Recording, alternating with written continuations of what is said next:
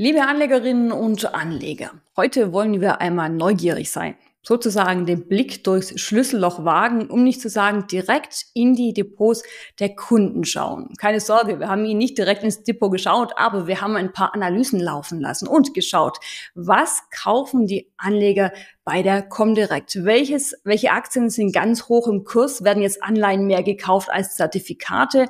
Wir sind neugierig. Andreas Lipko, Finanzmarktexperte bei der Comdirect, hat die Rechner laufen lassen und weiß nun Bescheid. Andreas, spannendes Thema, immer zu wissen, was kaufen die anderen, was ist hoch im Kurs. Und ich muss ganz ehrlich sagen, als ich deine ersten Analysen gesehen habe, da gibt es auch einige Überraschungen für mich. Starten wir gleich mal mit dem, was quasi jeden Monat am meisten investiert wird. Wo fließt das meiste Geld hin?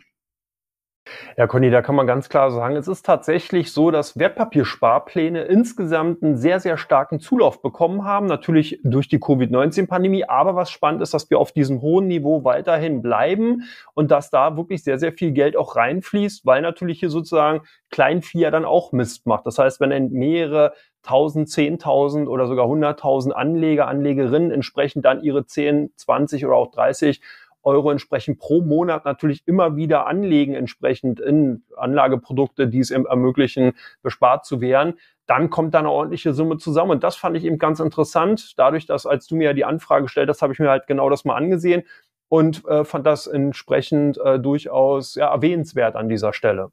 Wir hatten ja gerade schon die Anleihen angesprochen. Momentan in aller Munde, die Zinsen sind zurück, Bonds are back, sagt man auch ist so schön. Drum fand ich es ganz wichtig, mal zu schauen, in welche Anlageklassen fließt denn jetzt das meiste Geld? Sind Anleihen jetzt quasi das Nonplusultra? Ja, man kann zumindest sagen, dass hier so eine kleine, wie soll man sagen, Renaissance tatsächlich entstanden ist, gerade in den letzten Monaten. Das heißt, davor waren Anleihen wirklich abgeschlagen. Also da kann man eigentlich sagen, dass die immer so ein bisschen äh, ein Dasein gefristet haben, so mit dem Bezugsrechtshandel über den ganz, über die ganze Jahresfrist gesehen. Also hier war nicht viel los. Es gab zwar immer die ein oder andere Transaktion, klar, aber nicht wirklich nennenswert. Was man jetzt sieht, ist, dass tatsächlich eine Konkurrenzsituation entstanden ist zu Aktien, die natürlich nach wie vor ganz klar den Platzhirsch darstellen. Danach folgen dann eben auch schon Zertifikate, was ich auch spannend fand, und dann eben Fonds und ETFs, die im Endeffekt bei den Anleger, Anlegerinnen hier ganz weit vorne stehen. Und dann kommen auch schon an vierter Stelle im Endeffekt die Anleihen. Und die sind wirklich äh, im Aufholpotenzial versehen, dass man hier sagen kann, das Zinsniveau scheint tatsächlich zu reizen. Und da stellt sich dann der eine oder andere doch die Frage, die fünf Prozent oder die viereinhalb Prozent, die man momentan gerade zum Beispiel bei den Staatsanleihen bekommt, dann tatsächlich auch entsprechend ins Depot zu transferieren und eben auch für die kommenden fünf bis zehn Jahre entsprechend einfach davon profitieren zu können.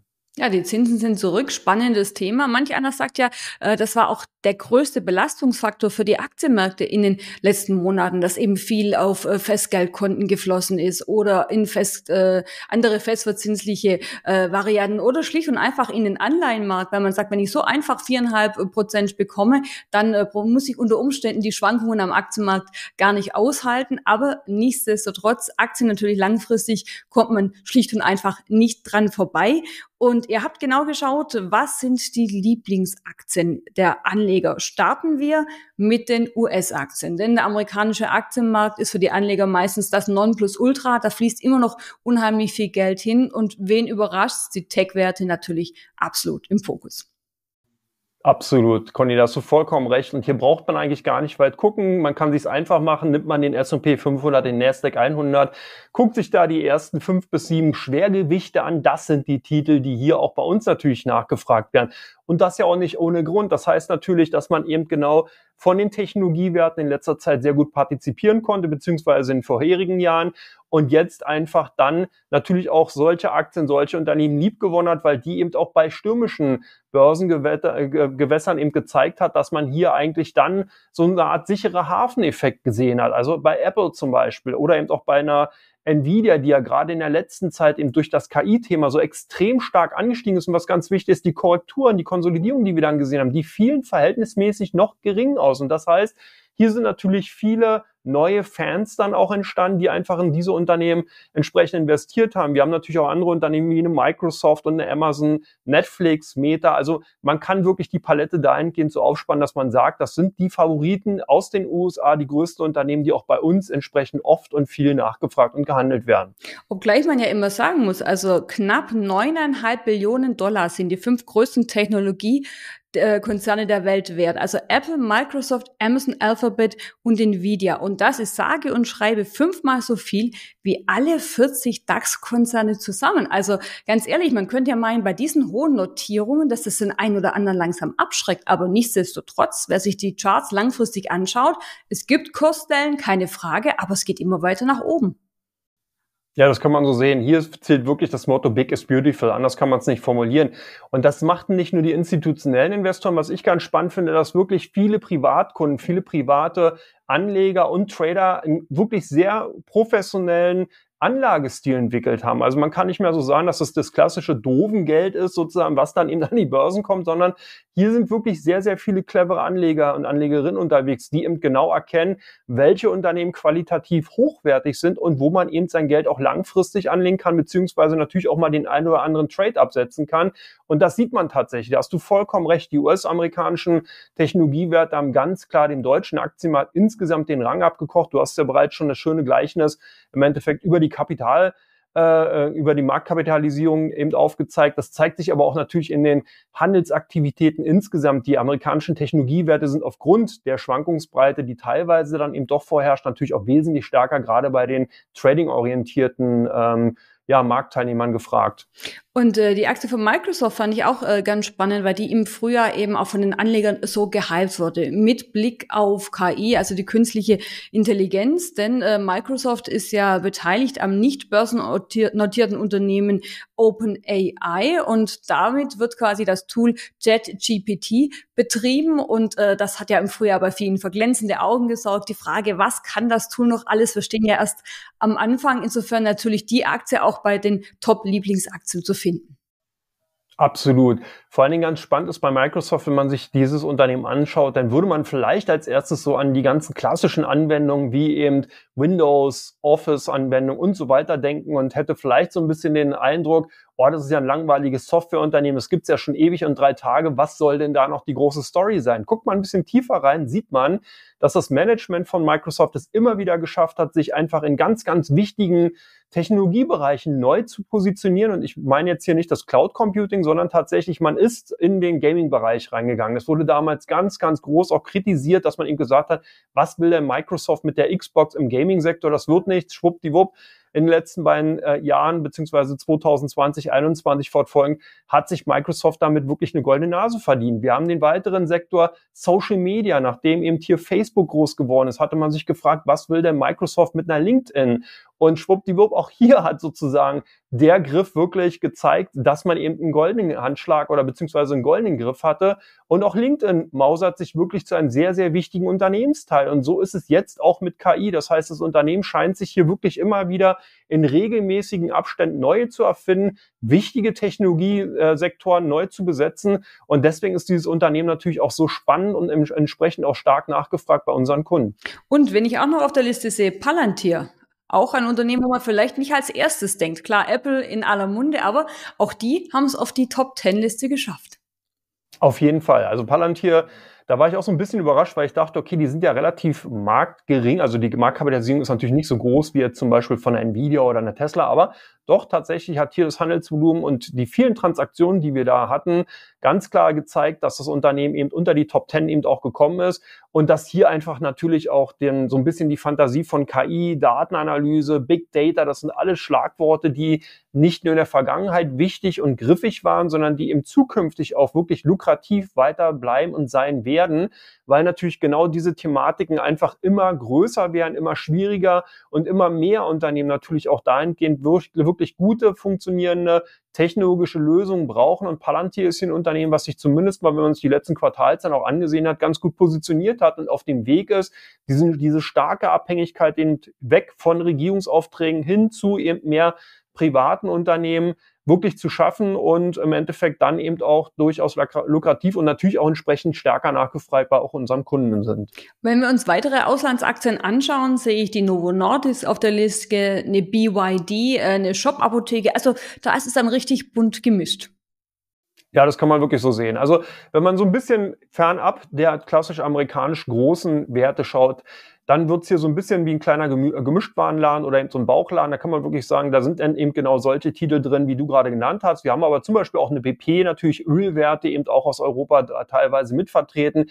Das sind die klassischen Trendthemen. Und hier kann man wirklich sagen, natürlich gucken dann Investoren auch neben dem Tellerrand. Das heißt, man hat dann eben durch die großen Werte entsprechend ein Basisdepot aufgebaut und versucht so ein bisschen Pfeffer in die Börsensuppe reinzubringen, indem man dann eben mal in die zweite, dritte Reihe schaut, auch mal raus aus entsprechend diesen klassischen großen amerikanischen Marktthemen geht und sich dann eben auf solche ja, Spezialgebiete, sage ich es mal jetzt, wie zum Beispiel Insulin in Form von Novo Nordisk oder eben entsprechend dann eben bei den Rohölwerten äh, tummeln oder dann natürlich auch äh, bei Luxusartikeln. Das ist auch ein spannendes Thema. LVMH, auch ein äh, Wert, der wirklich in den letzten Monaten immer wieder unter den Top-Werten zu finden ist. Und das sind die Unternehmen, die auch nach wie vor gefragt sind. Und wenn wir uns gerade die ganzen Unternehmen so anschauen, dann fällt mir noch eine amerikanische Aktie auf, äh, die eben diese Unternehmen zum Teil in ihrem Portfolio hat. Berkshire Hathaway war vorher bei den US-Aktien, bei den US-Titeln auch ganz vorne mit dabei. Und das ist kein produzierendes Unternehmen, sondern das ist ein Unternehmen, das quasi wie so ein Fonds aufgebaut ist. Also Beteiligungen an anderen Unternehmen. Warren Buffett, die Investorenlegende, den meisten Anlegern natürlich ein äh, Begriff. Sobald er spricht, hängen die Jünger quasi an seinen Lippen pilgern jedes Jahr nach Omaha, wenn er die Aktionärsveranstaltung abhält.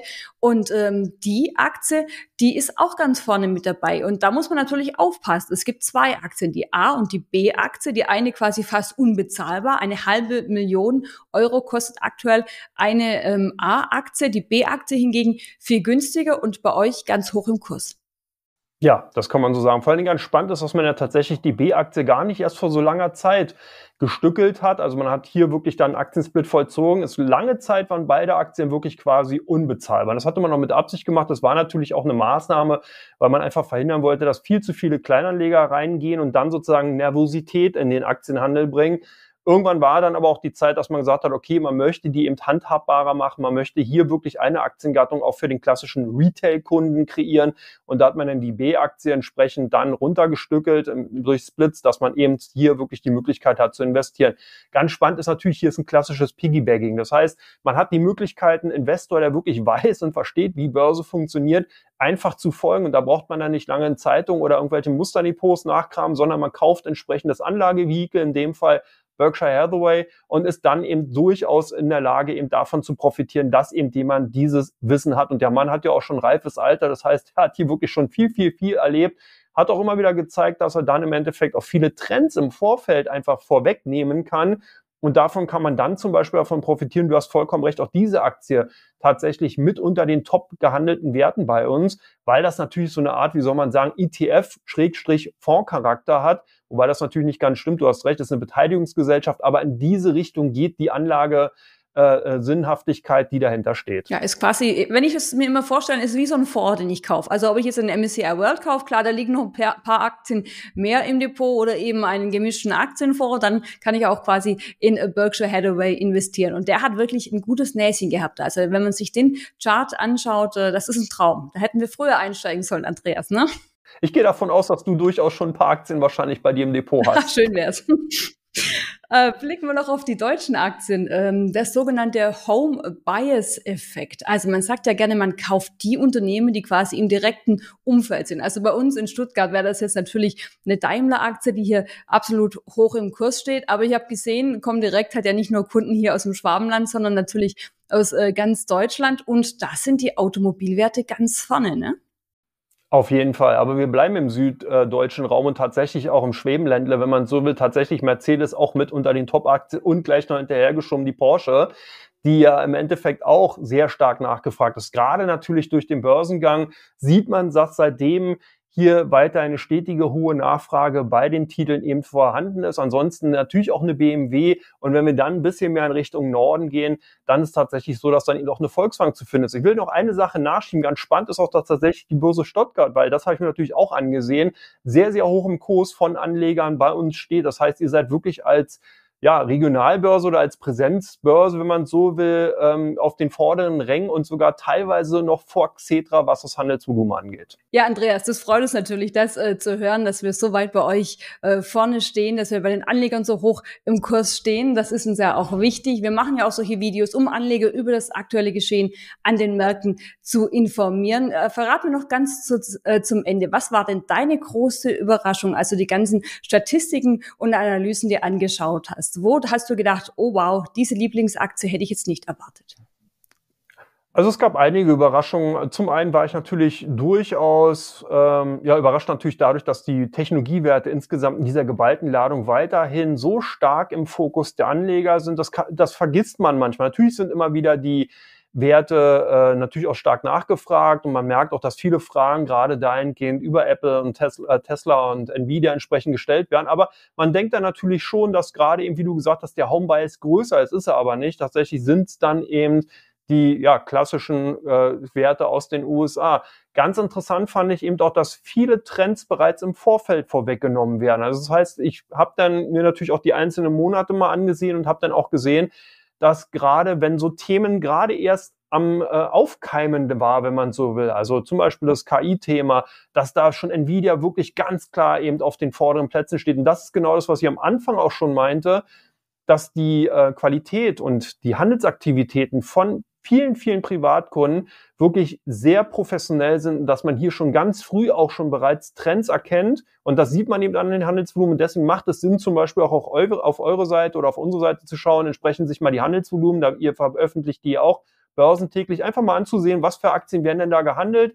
Und dann hat man auch so einen kleinen Input und einen kleinen Impuls für seine eigenen Aktivitäten und kann sich natürlich auch ein Stück weit bestätigen lassen. Das heißt, wenn man eben Unternehmen X hat, Unternehmen X wird weiterhin auch stark nachgefragt, zum Beispiel an der Börse Stuttgart, dann hat man hier natürlich durch eben die gesamte Masse eine Art Bestätigung dafür, dass man wahrscheinlich auf das richtige Pferd gesetzt hat. Das finde ich einen guten Tipp von dir, weil man sieht tatsächlich, dass Anleger oft äh, ihr Umfeld sehr genau wahrnehmen und technische Trends oder gesellschaftliche Entwicklungen wahrnehmen und dann ganz schnell die Aktien identifizieren, die daran partizipieren können. Also da hat man tatsächlich beim Blick auf diese Listen immer wieder so einen Aha-Effekt und denkt, ah, ganz spannend, da hat jemand schon einen ganz guten Riecher.